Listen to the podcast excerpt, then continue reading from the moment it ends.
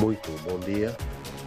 A edição de hoje do Jornal Diário de Moçambique é praticamente dominada pelo rescaldo uh, da festa de passagem do ano de 2023 para o de 2024, uh, com os beirenses a manifestarem o seu desejo de ter uh, 2024 livre de inundações urbanas, e terrorismo em Cabo Delgado, assassinatos e violência.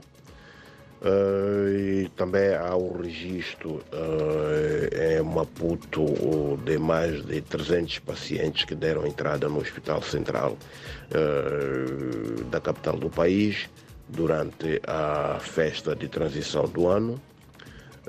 Na cidade da Beira, mais concretamente no Hospital Central, foram assistidas 36 vítimas de acidentes de viação e, e há em Nampula o registro, portanto, de um morto resultante da briga entre cidadãos de nacionalidade chinesa numa, num estabelecimento de restauração.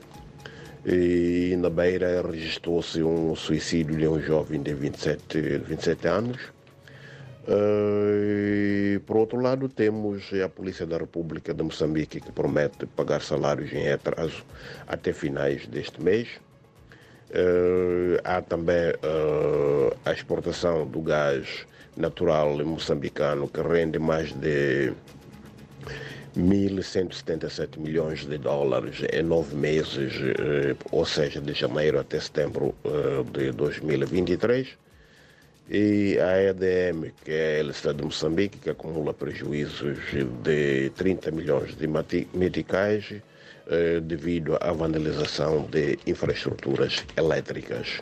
E finalmente temos o desporto, com a cidade de Chimoio a acolher o Campeonato Nacional de Basquetebol Juvenil e a Seleção Nacional de Futebol, eh, os Mambas, que continuam a preparar-se em Joanesburgo com vista à sua participação no CAN, eh, que vai ter lugar ainda este mês na Costa do Marfim. Por hoje é tudo, muito obrigado e até a próxima oportunidade.